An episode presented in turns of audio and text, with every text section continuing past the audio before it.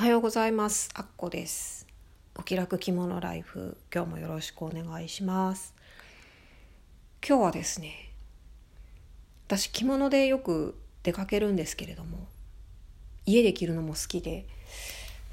どっちかっていうと家で着てる方が多いかなと思うんですけれどもまあお出かけも結構してます。で着物着始めてもう5年ぐらいになるので結構いろんなとこ行ってまして今日はそんな話をしたいなとってます。まあ、いろんなとこ出かけましたけれども、まあ、一番今日はなんかハードル ハードルが低いお出かけ先を紹介しようかなと思ってます。はい私はあのもともとですねなるべく着物を普段着にしたいなっていう気持ちもあってあの家の中で着たりしてるんですね。なので着ていけそうな時はなるべく着るようにしてましてこれ着物で行ってもいいんじゃないかなと思った時は結構着るための三段をいろいろつけてなんとか着物で出かける機会を増やした増やす増やしたいなというかまあ増やす努力はしてます。努力というか工夫ですかね。はしてますかね。で私の思う一番ハードルが低いお出かけ先といえば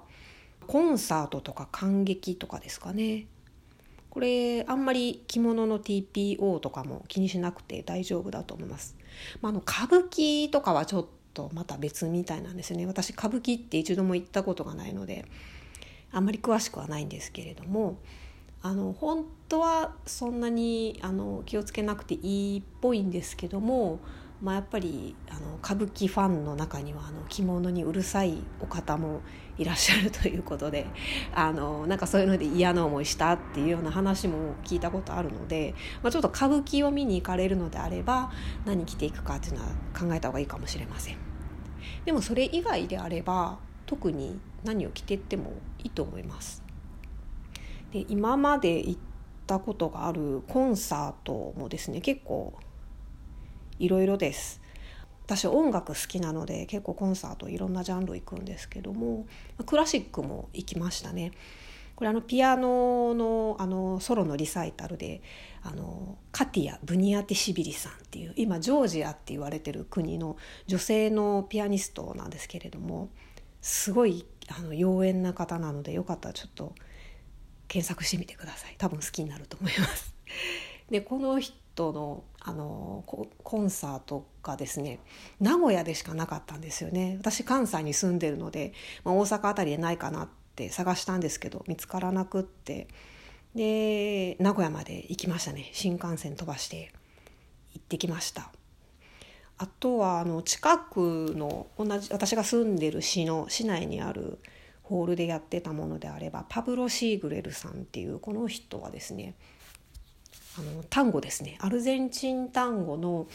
有名な作曲家でありバンドネオンという楽器の奏者でもあるんですけれどもアストル・ピアソラという人がいましてこの人があの世界中ツアーをしてた時に帯同してたピアニストのもう結構年配の男性の方なんですけれどもこの人が日本のあのバンドネオン奏者とかあの日本の若手の演奏者とですね一緒にやるっていうのをやってまして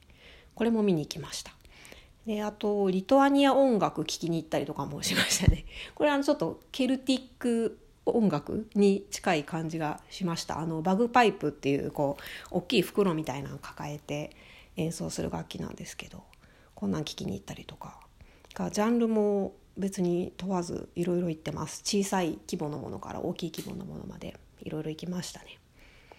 えー、次はですね私あのザ・イエローモンキーがあの高校生の頃からかれこれ四半世紀ずっと好きなんですけども。で何回かコンサートは行ったんですね。あの実の妹もファンでして。で妹と2人で行ったんですけど。なので次はちょっと伊右衛門のコンサートに着物で行きたいなと思ってちょっと次の機会を探しているところです。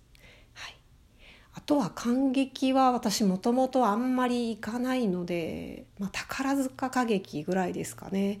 私あの宝塚歌劇すごく近くなんですよ。バスと徒歩で多分30分もあれば着くぐらいの距離のところに住んでますので。で宝塚ファンのお友達にですねチケットを取っていただいて一緒に見に行ったんですけれども。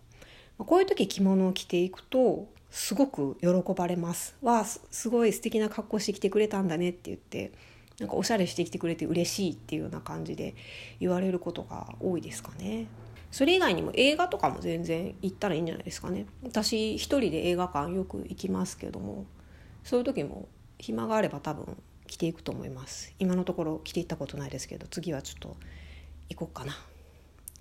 まあ、こういう感激とかコンサートとか映画とか行く時に一個だけ注意した方がいいのはあの帯結びですね。背中がやっぱり平らじゃないとちょっと座りにくいと思います。こう前に塗り出すような形で座っちゃうとちょっと後ろの人に迷惑かけちゃう場合もあると思うので背中がぺたんこな結び方、まあ、普通の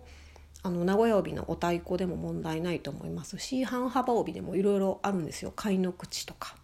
かるた結びとか。矢の字とか後ろがぺちゃんこになる結び方もあります。それとまた私も時々やるんですけれども帯結ばない帯結びっていうのもあります。そんなのもあるのでそういうのにしていくぐらいですかね。あとは特に何も気にしなくてもいいと思います。好きなの着ていけば。なので一番ハードルが低いんじゃないかなって思ってます。うん、今日はこんな感じです。聞いていただいてありがとうございます。あっこでした。さよなら。